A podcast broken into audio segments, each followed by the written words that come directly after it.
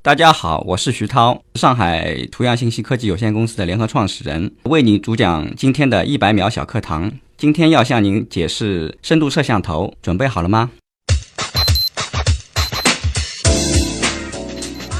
呃，深度摄像头是一个专业的名词，在专业里边可能还有另外一个叫法叫三 D 传感器。也就是说，它和传统的摄像头的区别就在于，除了能够获取两维的图像以外，它还能获得深度信息，也就是整个立体的信息。那通过这个摄像头，那我们可以获得周边的环境和物体的位置和尺寸的信息，也就是能够获得整个环境的一个三 D 的信息。对计算机来说，有三 D 的信息处理起来。那才是对这个世界真正的好的一个模拟和处理，因为传统的两 D 摄像头，它能获得的信息只有两维，呃，和我们真实的世界还是差一个维度，所以处理起来是会有一些问题。那由于它的世界的一个比较好的一个信息的处理和模拟，它能够在很多地方有一些应用，比如说我们体感摄像头、动作识别以及。一些对行为的一些分析都能用这个摄像头来获得一些信息，所以现在它的应用会越来越广，尤其是现在最流行的 AR、VR、人工智能、机器人领域都已经开始获得了大量的应用。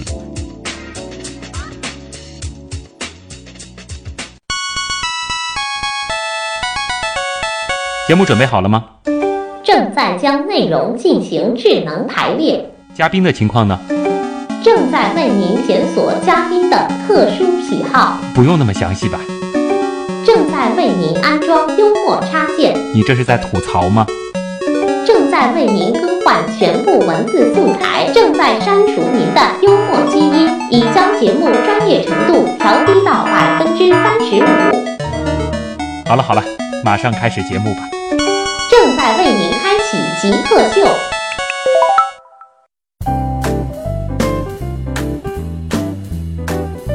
欢迎来到本周的极客秀。大家好，我是毕业于一所和视觉有关的学院的徐东。大家好，我是从事计算视觉行业的徐涛。啊，虽然说我和徐涛都和视觉有点关系啊，但一个是跟艺术方向的视觉，一个是跟计算机方向的视觉。对，那么今天呢，其实我们就会和大家聊一个，可能普通人会觉得离自己的生活有些远，因为我们通常是用自己的眼睛看东西的。这个计算机的视觉怎么样去理解？这个就是我们今天的极客，上海图样信息科技有限公司的联合创始人徐涛将会给大家带来的一个很有意思的知识领域。那我们首先先就进入极速考场，先来了解一下徐涛是怎样一个人。极速考场，第一个问题是极速考场的一个必答题啊，就是如何定义极客？自己觉得自己是不是？其实我觉得这个徐涛应该算是一个比较典型的极客吧，起码是在一个很极客的领域。呃，是的，我就对极客的定义是对自由和极致的追求。自由和极致的追求。嗯。是因为自己的这个想象力，包括我们想要做的一些事情，可以不受限制。对，呃，所有的极客，我觉得他的追求的东西都和普通人不一样。嗯，他会希望把东西做到极致，包括技术和艺术各方面做到极致。这样的人，我们一般称他为极客。嗯。那我个人认为，这样的人应该可以算是极客。嗯，我也可以理解，就是你所解读的这种，比如说在技术方向的自由，就有的时候，如果说自己的这个能力达不到，嗯，想要做的某件事情，那么就通过对自己的一个提升，让自己能够更自由的去实现自己的一些目标。呃，是的，是的，这个这个就是应该是人的终极的追求吧。嗯，那自己觉得是吗？我觉得是。那么自己曾经做过的最极客的事情，和大家分享个一两件。我现在能回想起来的，就是我买的第一台电脑，我当时配的是一个双处理器的工作站。第一台电脑，对，这是在几年前？应该是在九九年吧。九九年的时候，就是这种双处理器的工作站。对，那当时应该是个天文数字吧？当时买要一万多吧？啊。呃，然后在在这个工作站上，我还做超频，嗯，然后在这个上面再自己建立服务器，做比如说下载服务器，然后提供一些大家比较喜欢的文件，提供给一些朋友做下载，嗯，啊，我觉得以当时的这个情况，应该我觉得算比较极客了，很极客了，在当时属于很高精尖了。嗯，再再提一个案例吧，就是我是非常早的就开始使用智能手机，嗯。大概在零二零三年的时候，那个时候还是诺基亚系列的没有，我没用诺基亚的，因为从技术角度，我觉得诺基亚当时的塞班系统的手机称不上真正的智能手机。嗯。我用的是 Windows Mobile 的智能手机。我想起来了，嗯。当时的那个就还带一个开始菜单的，对，就和那个电脑上的那个桌面非常像。桌面非常的像的那个版本。对对对对，我当时应该我算是国内第一批玩智能手机的玩家吧。啊。当时的智能手机能做哪些事情啊？几乎所有的桌面上能做的事情，几乎也都能做。啊，当时是这样，我觉得当时的 Windows Mobile 这个系统呢，过分极客了。嗯基本上都是技术爱好者和一些商务人士在用，嗯，那普通人是可能觉得这个用起来不那么方便，啊，所以没有普及起来。那后来苹果出来以后，就大家用起来比较方便，所以智能手机就普及起来了。嗯那我觉得，但是从技术角度，我觉得 Windows Mobile 它其实非常前沿，嗯，和现在的功能角度讲，几乎没有任何区别。他起码想到了，就是把手机计算机化。对的，所以这个我也算是一个极客的一个体现吧。嗯而且我当时就开始刷 ROM 啊，各种各样玩。那个时候手上拿这种手机的绝对极客的不行啊。，对对对，是的，找一个特征也好，嗯。一个物品也好，嗯。或者说是一个词语给极客代言，嗯。你觉得是什么？我觉得有一个特征嗯，在这个时代我会我会觉得非常合适，反苹果。反苹果，嗯，这个怎么解释？现在的苹果，我觉得其已经成了一个消费文化的一个象征，而不嗯。是当年它刚刚出来的时候比较有极客范的一个公司了。啊。所以在当代，如果这个人比较反苹果，嗯。我觉得他是一个极客。啊，在我们的之前的极客秀当中，苹果嗯。作为极客的代言，嗯。出现过四次。嗯。今天徐涛来是第一个提出反苹果是极客象征的，啊，你就觉得如果说是一个对技术方面比较有追求的，嗯。对 IT 方面这个比较呃有格调的人，对，就应该开始这个要对苹果带来这种鄙夷的情绪了。对的，因为苹果现在应该说它一直以来的它的一个特征就是封闭，嗯，这个是我觉得是最违反极客精神的一个精神你。觉得应该开放？对，真正能带来创新的一定是开放，嗯开放的生态系统，开放的精神。它这种封闭的方式呢，能获得最大的利润，但是对创新和整个社会的进步其实是不利的。平时有时间看书吗？现在看的不多，嗯，但还是会不断的看。通常是看什么领什么类型的书？呃，我比较喜欢看偏学术类的，嗯，哪种学术比如说那个语言学啊？啊、人类学啊，这样哇，嗯，我开始以为可能是这个各种跟那个 IT 相关的一些这个技术领域的书。技术你也会看，但是看的毕竟这是工作嘛。嗯那我觉得在平时我就不想看太多和工作相关的一些东西，嗯所以我会选择一些更更多的一些领域。啊，嗯这个语言学、人类学，就是这些很高大上的、比较冷的这种领域。呃比较。冷的领域，对对对。那么这个呃艺术方面呢，比如说这个电影啊、音乐啊，电影我原来比较喜欢看艺术电影，就嗯欧洲的艺术电影，哦但现在我世俗化了，就看的比较少了。就电影相对看的不多。呃 因为现在电影如果去电影院看的话，嗯肯定是商业电影了，嗯那种艺术电影在电影院是看不到的。嗯那网上看呢，现在我觉得那些视频网站也大部分都是商业电影，啊那种艺术电影也很少能看到。商业电影不爱看。商业电影我现在看的多了，不是说不爱看，嗯呃，以前看的比较多。嗯，这个徐涛还是一个 文艺青年范儿的极客啊，这个也是一个混合体。接下来这道题，哎，这个可以和大家说一下，这个是嗯这个徐涛自己加上去的一道题，这个也是我们第一次问这个问法啊，嗯就是最喜欢的时代和地区。嗯嗯，我为什么会想到这个这个这个问题呢？因为以前呃，我看到过有一个问某个学者有这个问题，嗯那我觉得他的这个回答和这个问题本身，我觉得很有意思，就可以从这个问题中可以看出来一个人的呃他的审美观，嗯他的世界观。我觉得这个问题很不错，啊，所以呢，你所以我想到就提这个问题。那嗯我现在想起来，我觉得可能是回到八九世纪的时候的中亚，那唐的前期嗯再早一点，对。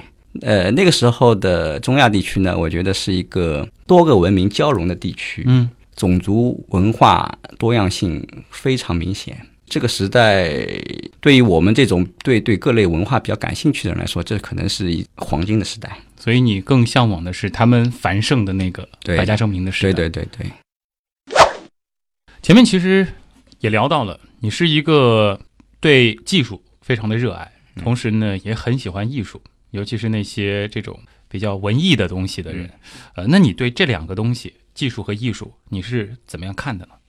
呃，我最近看到一篇文章介绍海海德格尔他对技术的一个理解。嗯，他说技术就是我们真实世界的一个呈现，它不是一个工具。嗯，呃，而且艺术从某个角度讲，也是对我们这个真实世界的一个呈现。嗯，那从这个角度，其实技术和艺术是相通的，只不过他们呈现的方式可能稍有不同。嗯，所以我觉得没必要把技术和艺术区别开来，嗯，我要对立起来，而且其它们是实相通的。前面这个徐涛一直反的那个苹果，嗯，呃，它最早其实给人的这种震撼，就是在于把技术和艺术进行了一定的融合，对的，然后带来的那种就是把技术艺术化了是的，那种高格调的那种体验。是的，嗯，所以你觉得这两个不应该是对立的？不对立。而且尤其是在国外，其实很多技术大牛，嗯他们本身的艺术水准都非常高。我比如举个例子，像爱因斯坦，嗯，他的音乐水准非常高，自己会拉小提琴。我觉得这种艺术的修养对他们能够更好的认识世界是有很大的推动作用的。嗯，所以你建议这个极客们去学一两门这个艺术方面的这手艺。呃，就我认识的一些极客朋友，他们啊其实整体的艺术修养都不低。嗯因为我觉得能到一定水准的人，他的认知的能力会相对会比较高，那么他会对艺术、对技术都会有一些涉猎，嗯。都会有一些认知，才能到一定的比较高的水准。那您除了这个平时嗯这个看看文艺电影，这个看看这种，呃，比较人文的这种书之外，嗯呃，还有什么艺术活动吗？艺术活动不多啦，以前可能还组织一些雅集啊，哇，啊，这很艺术了。现在比较少了，现在工作比较忙，嗯，嗯，现在因为是自己的创业，对对对，现在就是各种各样的这个智能硬件，嗯呃，你自己可能比较看好哪一些？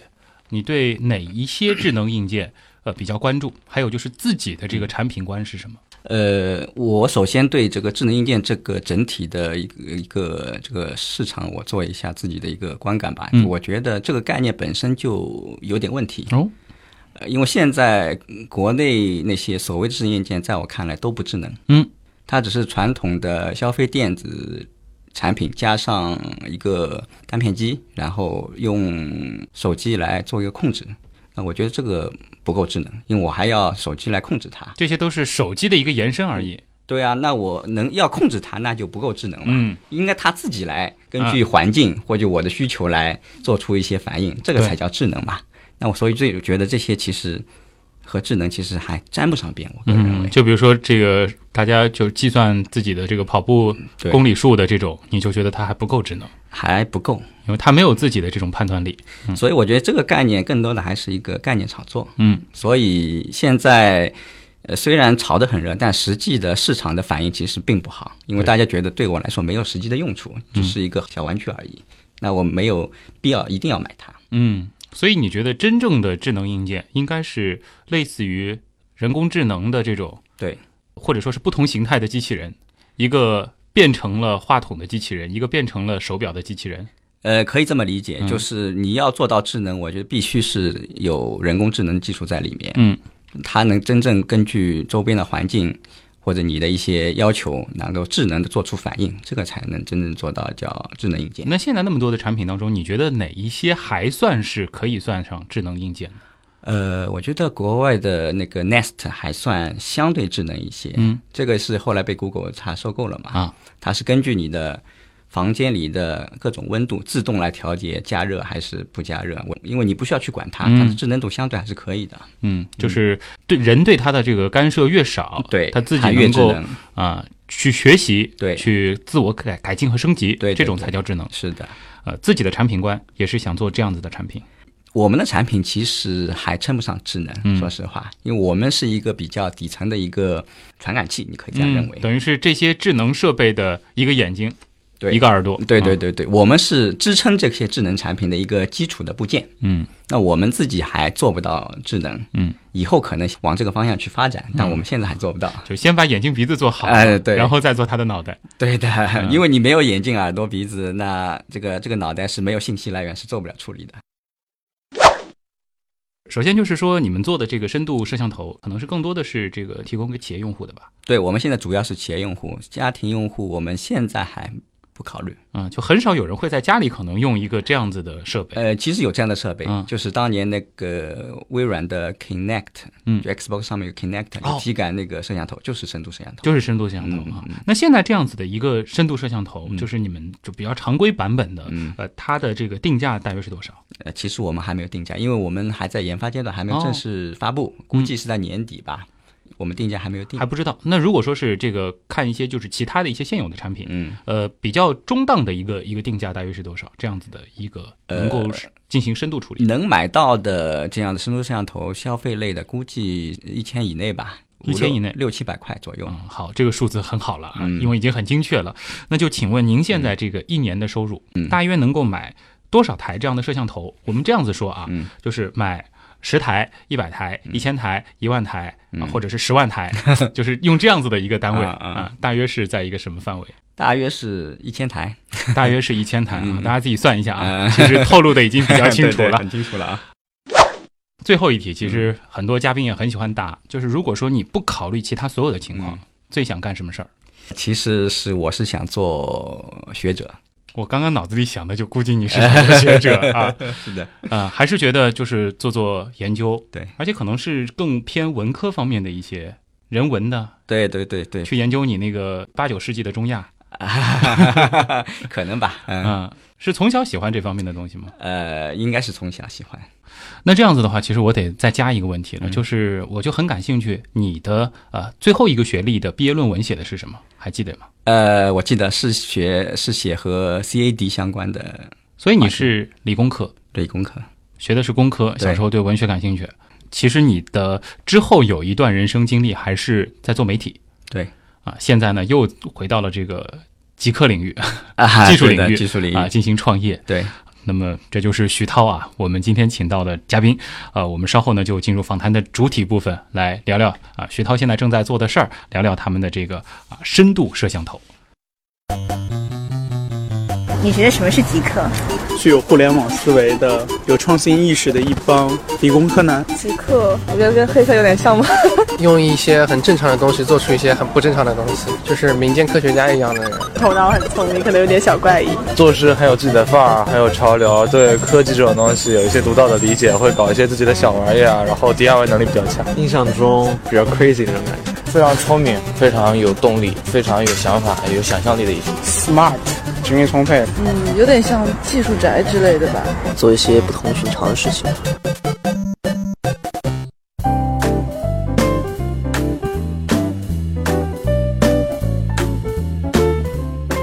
欢迎回到极客秀，大家好，我是毕业于一所名字里带视觉的学校的徐东。大家好，我是从事计算视觉行业的徐涛。嗯，徐涛做的是计算视觉这个领域啊。前面其实我们也聊到了这个深度摄像头，嗯这个领域如果说这个普通人乍一听的话，感觉门槛挺高的。但是我们呃稍后的这个详细讲解，也是希望能够让大家啊对这个领域不再陌生啊。嗯呃今天做客我们节目的徐涛呢，是上海图样信息科技有限公司的联合创始人。那他曾经其实也是一名媒体人，啊对做了很多的这个科技的媒体，对啊相关的一些事情。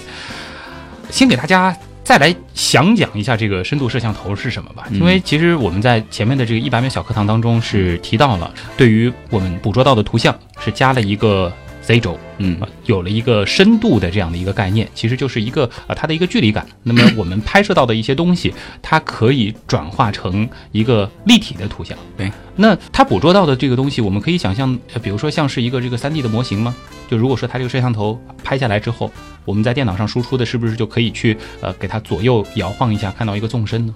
可以。哦，直接就可以这样做。呃，一开始它原始数据呢是一个我们叫深度图，那就看上去和比如平面图上面加了一些我们用颜色来标示它的深度信息，就是距离的远近。哦，这是原始的数据。但是如果真的要用呢，肯定还要处理一下，嗯然后我们就可以把它做 3D 建模，嗯，做成一个 3D 模型。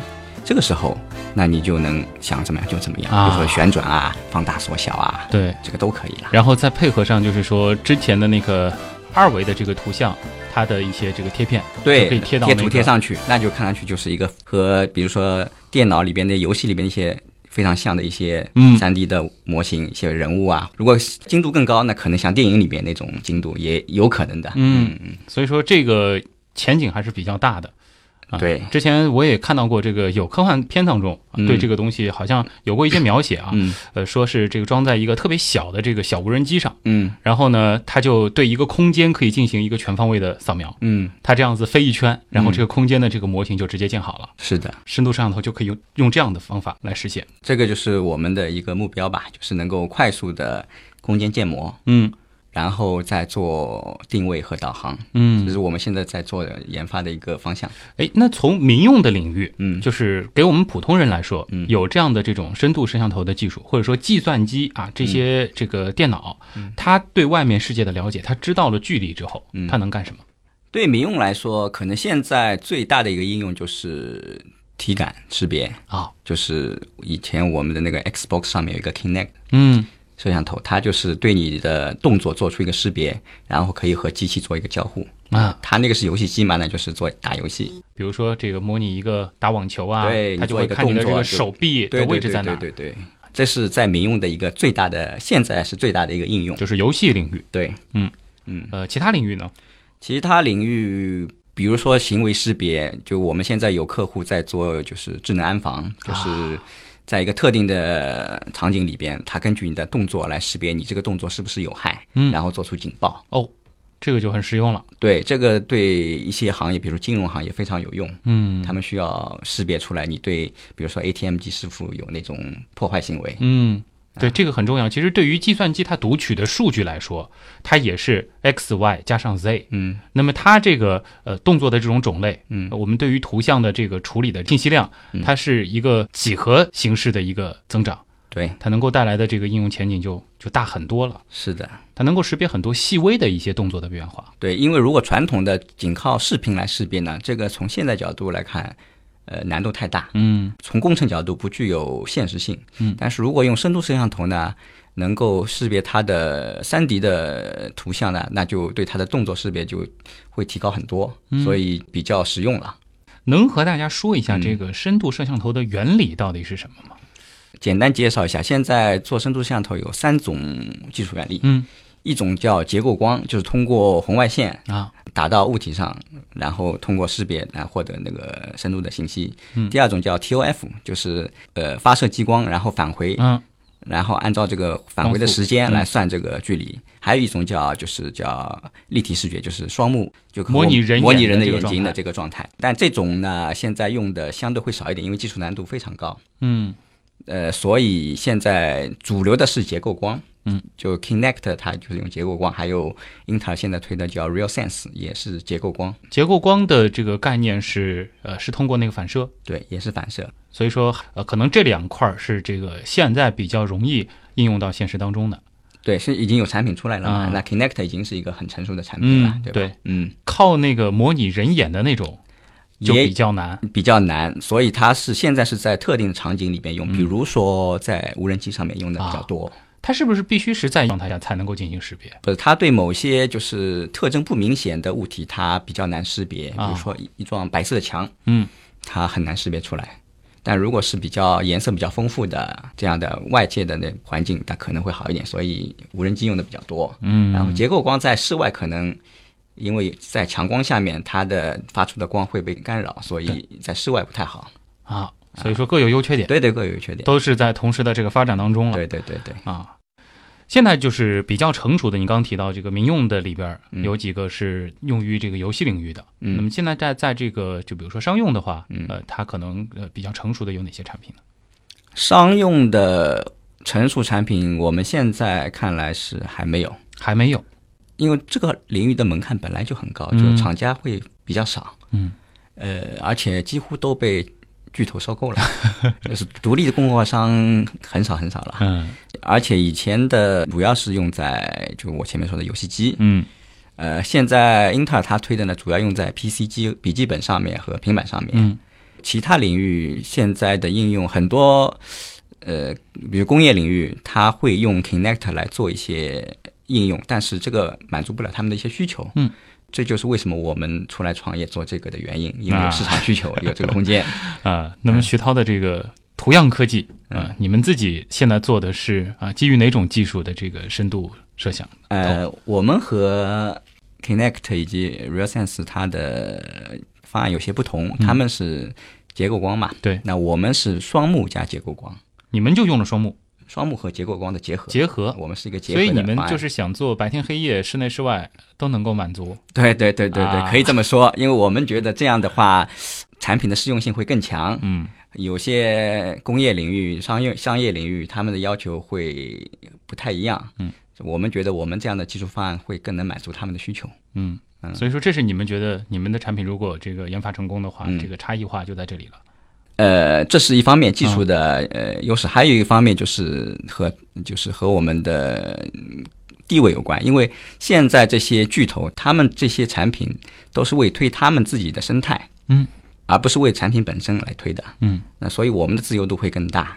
比如说像微软，它不会专门去做硬件，它会为推它的 Windows，呃，英特尔会推它自己的处理器，嗯那我们就是可以为不同的操作系统、不同的处理器平台去做各种产品，嗯这个能更能满足很多客户的需求。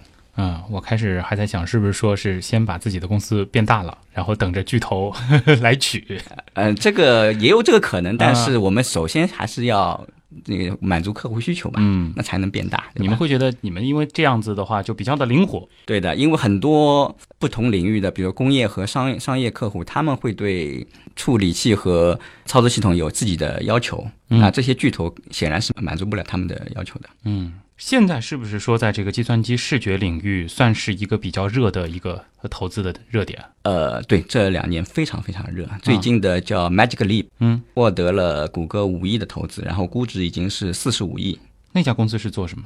他们是做呃，应该算 AR 方面的，啊，但是他这个公司才成立没多久，然后也没多少人，嗯产品不知道什么时候能不能问世，已经有这么高的估值，嗯，所以我觉得这个领域现在非常非常热。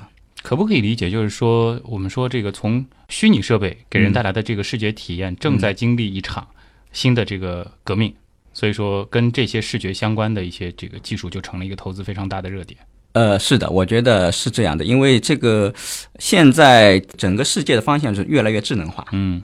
智能化我们可以看成是一个大脑，那么大脑它必须有眼睛嗯。来获取这个世界的信息，嗯所以视觉就成了人工智能里边非常非常重要的一部分。嗯，所以现在为什么会那么热，就是这个原因。对，因为我们感受到的这个世界是一个真实的三 D 世界。对，计算机想要真正的聪明起来，那它也必须要看到一个立体立体的世世界，甚至看的比我们细节更多的。对它能够看到全光谱，对对对对它能够看到热量。是的，是的。啊，所以为什么会这么热，就是这个原因。嗯就是因为我们在向更智能化的一个世界迈进。其实你们并不是在给人做眼睛，你们是在给计算机做眼睛，啊、是对我们，所以我们定位是机器的眼睛嘛。是机器的那个人工智能的那个大脑的眼睛。啊、对，好，那我们的这个访谈还在继续当中啊，先进一段广告，广告之后呢，其实可能更多的会关注一下徐涛的一个个人经历，这个也非常的有意思。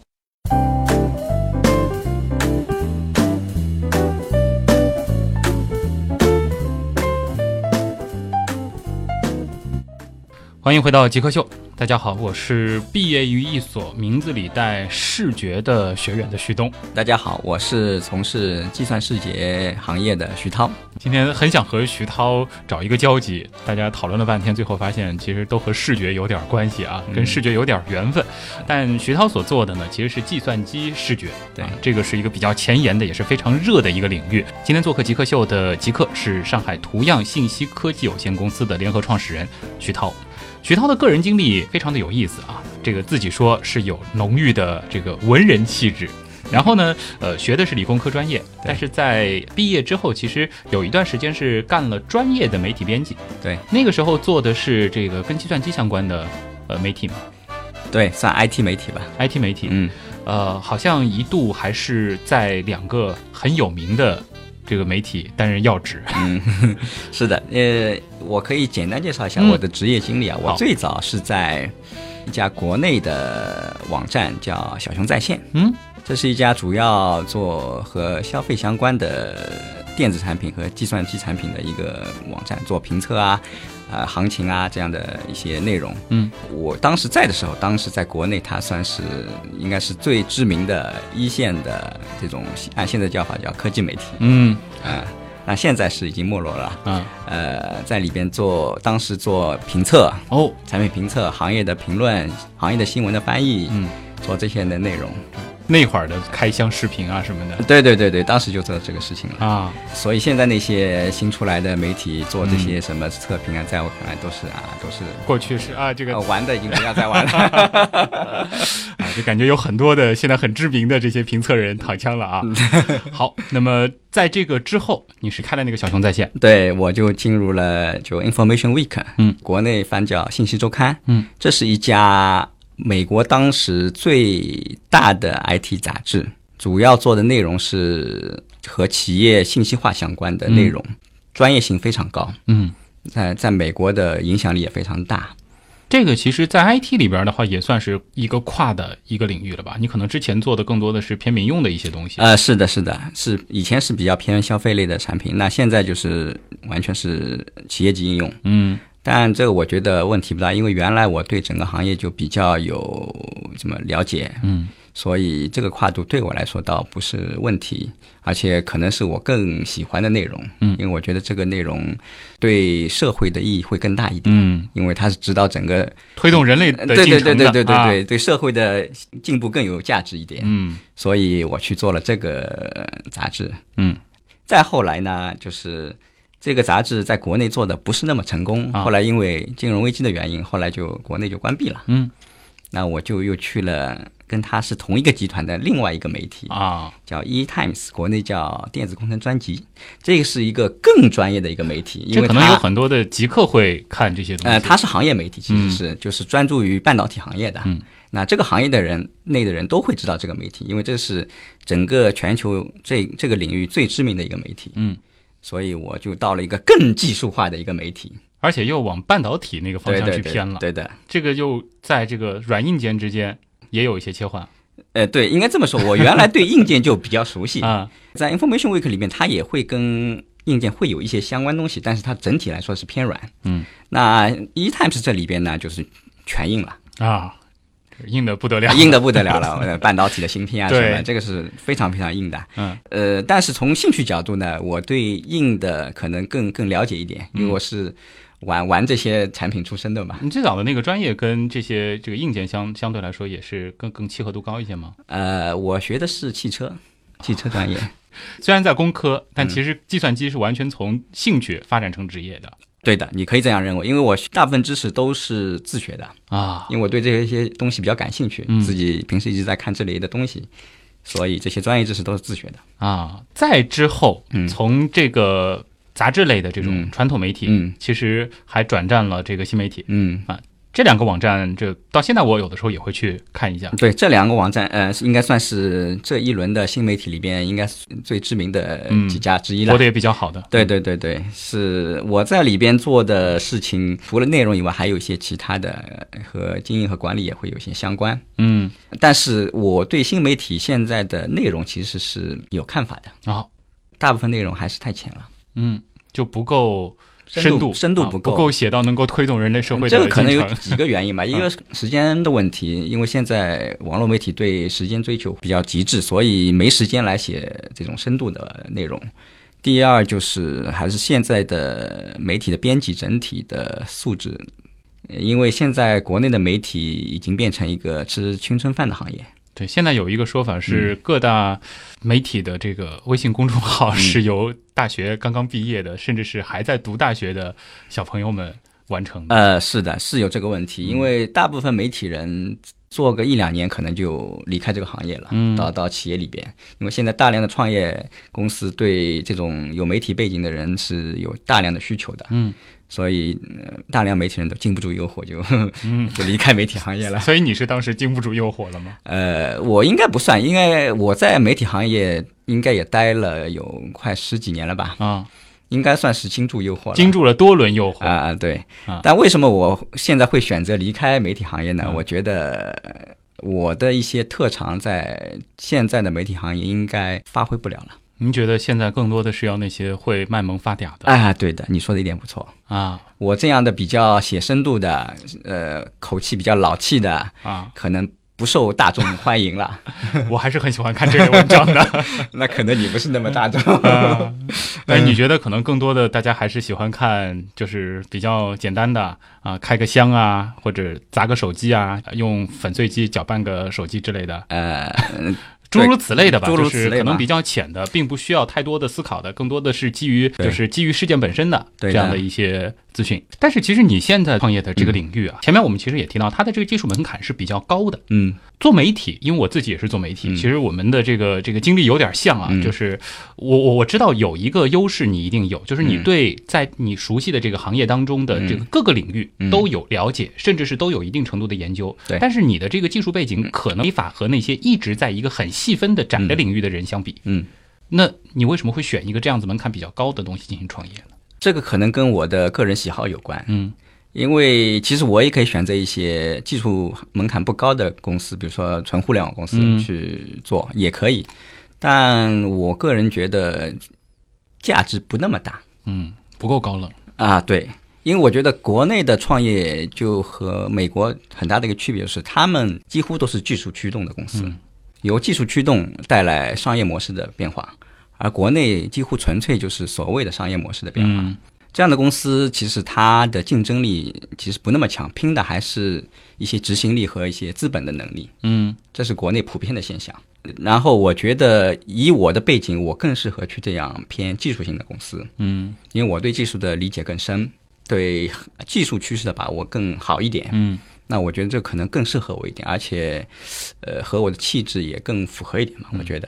而且，如果说聚集到了合适的人，嗯，有一些真正的这个特别细分的这个技术，嗯，也并不需要你实际去操作，你要对这个大的概念有有一个把控。对，所以我觉得这个领域还是比较适合我的，又有技术含量，然后又前沿，现在又获得了整个市场和整个社会的关注。嗯，那我觉得这这个比较适合我，而且实践下来也。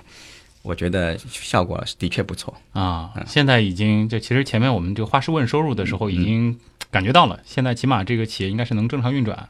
然后，不，我们还是很早期，还很早期，还是很早期。啊、我们年初就是过年后刚刚融了到天使轮，嗯，最近在融那个 Pre A，嗯，但是由于我们这个项目的技术含量比较高，而且正好是在比较热的这个时候，我们现在很受资本的欢迎，嗯。所以我们在做了一些宣传报道以后，我们很受欢迎，嗯，客户和投资商都在找我们。啊，所以我们觉得我们踏对了这个节奏了。嗯，这个对徐涛有兴趣的，也可以通过我们极客秀的几个 互动平台联系啊，我们帮忙转达。好，那么接下来的时间呢，要留给网友了。我们其实网友也提了一大堆的问题啊，有很多很前沿的、很脑洞的问题。我们进入问题来了，请徐涛作答。你觉得什么是极客？具有互联网思维的、有创新意识的一帮理工科男。极客，我觉得跟黑客有点像吗？用一些很正常的东西做出一些很不正常的东西，就是民间科学家一样的人。头脑很聪明，可能有点小怪异。做事很有自己的范儿，很有潮流，对科技这种东西有一些独到的理解，会搞一些自己的小玩意啊，然后 DIY 能力比较强。印象中比较 crazy 那种感觉。非常聪明，非常有动力，非常有想法、有想象力的一些。Smart，精力充沛。嗯，有点像技术宅之类的吧。做一些不同寻常的事情。欢迎回来，这里是极客秀。今天做客我们节目的嘉宾是上海图样信息科技有限公司的联合创始人徐涛。那么接下来我们就进入问题来了。问题来了，问题来了，问题来了。第一题呢是猪猪侠女问的这个问题，和我们前面其实聊的有一些涉及啊。这边可能他也希望您详讲一下，就是有没有一些这个民用级、消费级的这个深度摄像头啊？普通人可以在哪些领域使用这些产品？哪些算是入门产品？价位在多少？呃，有，嗯，呃，前面我讲过 Kinect，这是第一款民用级的深度摄像头，它是和游戏机搭配使用的。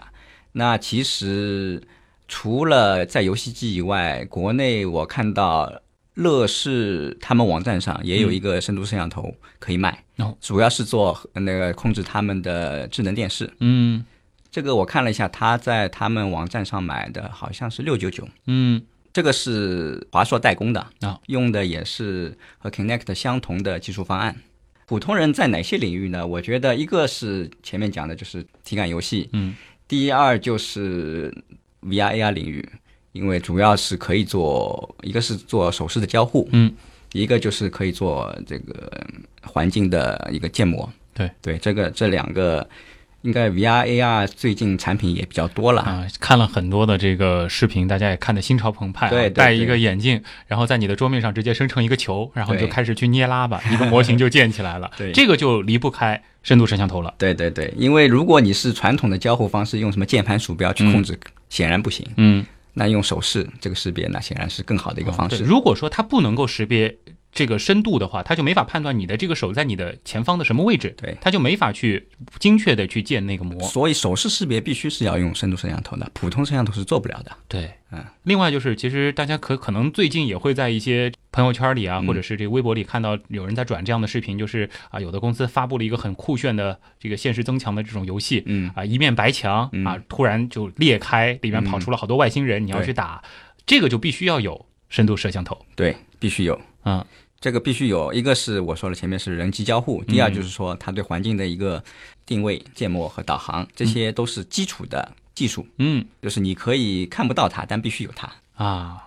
所以说这些产品其实现在总体来说，它的这个价格也不贵，但是更重要就是大家别把深度摄像头单单当一个硬件产品来看，呃，通常来说都是和其他的这个硬件结合在一块儿的。对，它一般都是嵌在其他的硬件里边的。比如说，有一个叫谷歌出的叫 Project Tango，嗯，它是一个平板上面带一个深度摄像头，用这个头你可以做，比如说 3D 扫描，嗯，把你一个看到物体扫到电脑里边建模，然后 3D 打印出来，嗯，这样的应用在以后会非常普遍，我认为，啊。因为随着技术发展，我觉得深度摄像头会进入每一个人的手机里面，嗯，这是没问题的啊，只是一个时间问题。就拿出一个手机啊，这我们面前有一个挺好看的一个小工艺品，对，然后直手机接可以扫拍一下，对，啊，或者随身带一个这个小的这个转盘，让它转一转，然后这个膜就建起来了。对的，啊，甚至你直接云端连到家里的 3D 对对打印机，对对对，啊，直接就可以打印出来那个样子。对，因为现在 3D 打印的确就是普通人来说，它这个建模，嗯。它的这个技术门槛还是比较高的。对的，所以说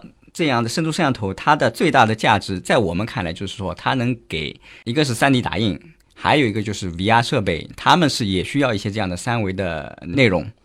那如果我们传统的方式是专业的美工 3D 建模来生成一些内容，但这个门槛太高，嗯一般人做不了。那如果用我们这样的深度摄像头，那就可以直接生成这样的 3D 的内容。嗯，所以现在那些 3D 扫描仪也嗯算是这个深度摄像头。3D 扫描仪它会有多种方案，啊。不一定用深度摄像头来做，但是用深度摄像头来做会最大的好处，一个成本会比较低，哦，第二就是如果以后能携带的话，就不需要这种专业的扫描仪啦。对，嗯、这是最大的好处。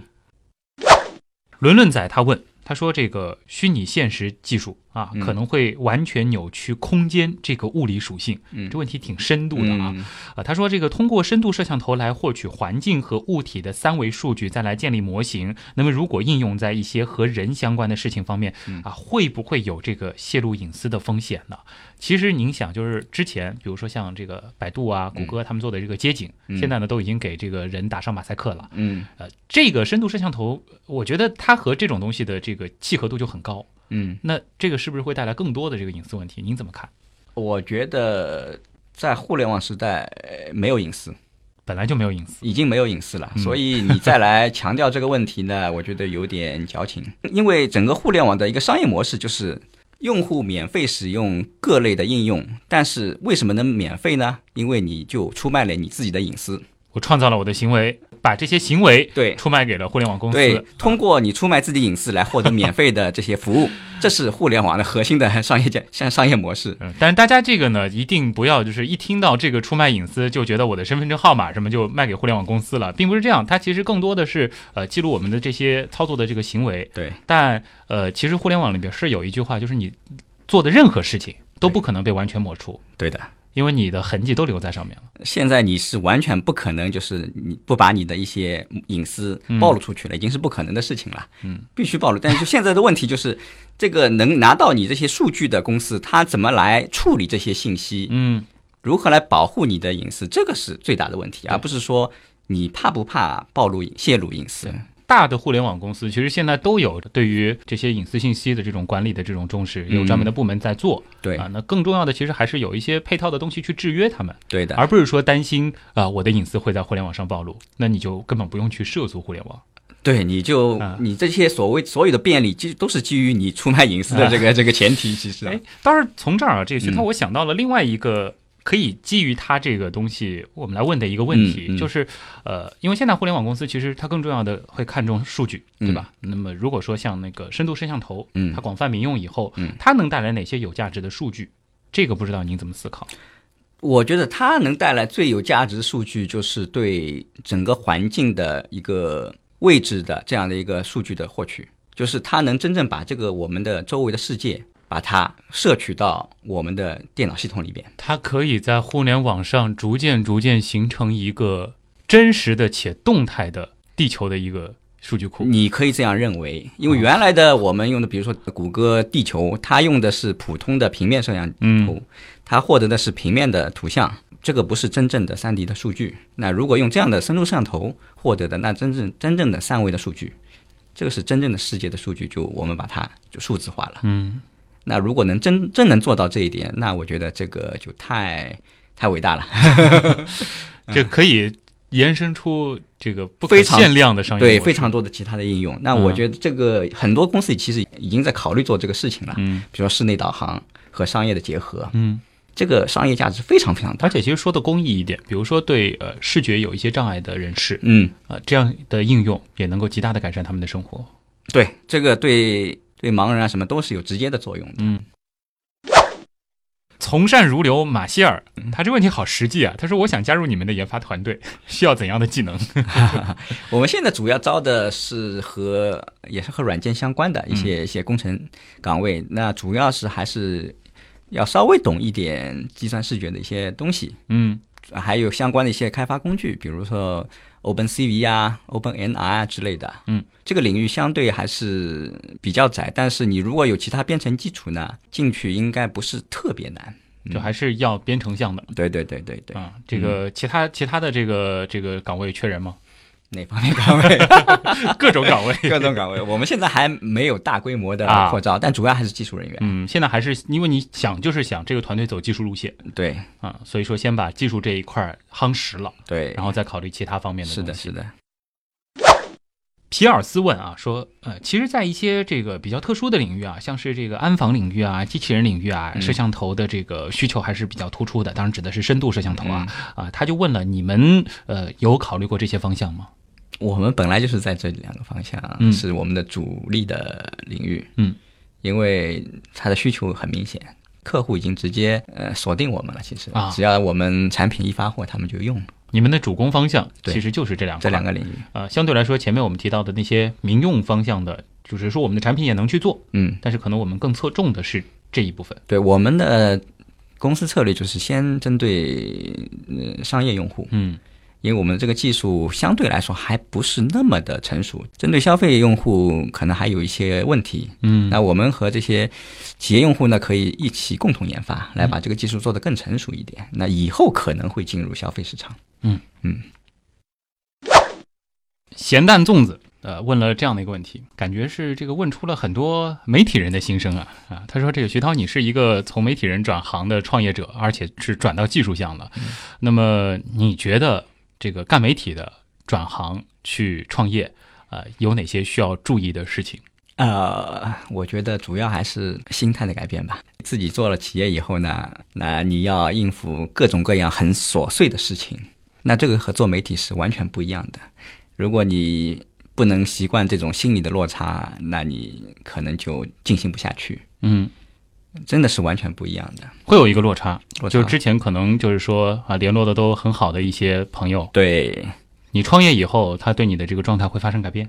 创业以后，可能你跟他就没有直接的那种工作关系了，嗯那可能就不会像原来那样他来对你非常好啦。那这个时候你就要有心理准备，啊，对吧？你还有是经历过一些失落的，那肯定啦。嗯，还有就是原来做的事情很简单，就写写文章啦，对吧？嗯这个很简单。但现在你做具体的公司里边，那就事无巨细，什么都要管啦。啊，那这个也是一个巨大的落差，我觉得好像这个你的这段话当中还是有点心酸在、啊。肯定会有一些落差了。但是你要做好心理准备，就是说我要能适应这个落差，嗯，慢慢适应这个落差。这些你在呃出来之前想过吗？嗯，想过，想过，肯定想过，都做好心理准备。肯定要想过。不想，我觉得这个对自己不负责。嗯，但说实话，真的这个遇到这种落差的，还是会有些嗯肯定会有反应啦，这是正常的反应。有过心理准备，那会好一点，嗯你不会觉得那么的委屈，对吧？啊，这个不后悔吧？到现在嗯，不后悔。还是觉得做的这个决定很明智。呃，对，那我觉得，而且我们现在做的还不错嘛，对吧？嗯从结果角度来讲，也还是可以的。对，正好，呃，走上了这个最热的这个大潮，嗯，对吧？那我觉得这个是最最幸运的，应该是，嗯因为很多创业其实方向不对的话，你再努力也没结果，嗯这个是最难过的。哎，那么这边就加一个小问题，嗯就是从这个创业方向角度来说，呃，有没有推荐？就是比如说，呃，像一个你这样背景的人，嗯，可能原来是在媒体的，嗯，呃，我觉得方向推荐每个人因为情况不一样，嗯，我不好说，嗯，就是比如说，我们可以遵循一种什么样的逻辑去选择？一个是兴趣，嗯，就你喜欢对哪个领域比较有兴趣，也相对有一定的了解，这样去做，我觉得会比较好一点。就算失败，那你起码这个事情是你喜欢的事情，那你就不会太后悔，嗯，对吧？做了自己喜欢做的事情，那对结果不会那么在意。呃，我觉得这是第一的。第二就是你要自己对这个大的趋势的判断，这个也很重要。这个可能做我们行业媒媒体可能会有这个优势，因为对整体的行业趋势把握会比较好一点。第三，我觉得就是就是运气啦，这个是没有办法的，没有办法，没有办法，你再努力还是大环境再好，架不住一些突发的情况。对这个没办法，你完全无法控制的。嗯，好，今天的这一个小时非常的充实啊，嗯呃，学了很多技术项的东西，同时对我自己这个媒体人啊，也有一些这个新的启发啊。那么再次感谢来自图样信息科技有限公司的联合创始人徐涛做客极客秀啊，那起码大家应该也记住了啊，徐涛这个有意思的前媒体人，现在的一个创业者，同时呢，也应该明白了什么是计算机视觉。好，谢谢徐涛，嗯，那我是旭东，以上就是本周的极客秀，咱们下周再见。